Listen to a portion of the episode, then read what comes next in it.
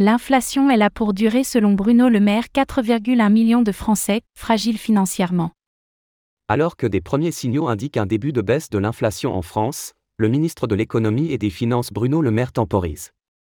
Il affirme en effet que l'inflation ne retrouvera pas ses niveaux de l'avant-Covid, alors que 4,1 millions de Français sont en état de fragilité financière, selon la Banque de France.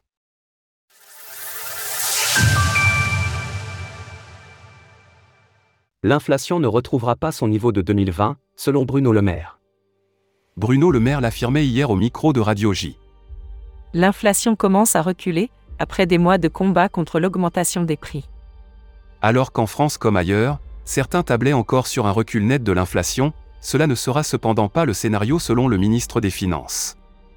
Le combat sera selon lui long et difficile, et il ne faudra pas compter sur un retour à l'avant-Covid.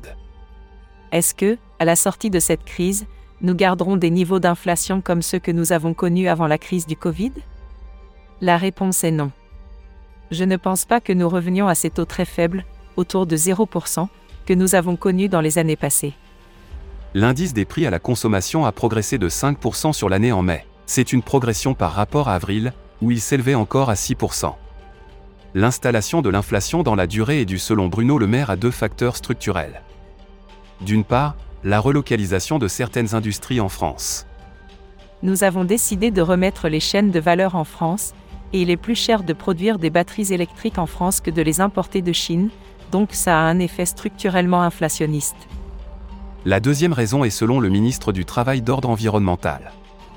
Il estime en effet que le coût de la transition climatique sera répercuté par une inflation durable, qui a un coût et va peser sur les prix dans les années qui viennent. Fait notable, Bruno Le Maire ne mentionne pas le secteur de la grande distribution, qui est de plus en plus mentionné comme contribuant à l'inflation. Le président de l'autorité de la concurrence, Benoît Curé, l'expliquait ainsi en milieu de mois. Il y a un risque que l'inflation dure plus longtemps que nécessaire si les entreprises en profitent pour augmenter les prix au-delà de l'augmentation de leurs coûts. 4,1 millions de Français fragiles financièrement selon la Banque de France. Ces déclarations interviennent alors que la Banque de France vient de sortir son rapport annuel sur les ménages fragiles financièrement. Il indique que le nombre de Français fragiles financièrement a continué d'être élevé en 2022, avec 4,1 millions de personnes. Le rapport note par ailleurs une hausse des dossiers de surendettement en début d'année 2023. Le recours au microcrédit a également augmenté de 14% au cours de l'année 2022. Il s'agit d'un type de financement qui s'adresse aux personnes exclues du système bancaire classique du fait d'une insuffisance de revenus et slash ou d'une situation de précarité sociale. L'installation de l'inflation sur la durée est donc un phénomène qui continuera vraisemblablement à fragiliser une frange notable de la population. L'exclusion des services bancaires par manque de revenus est une réalité, c'est pourquoi des technologies comme la finance décentralisée, DeFi, sont de plus en plus développées pour répondre à cette problématique. Source Radio J, Banque de France.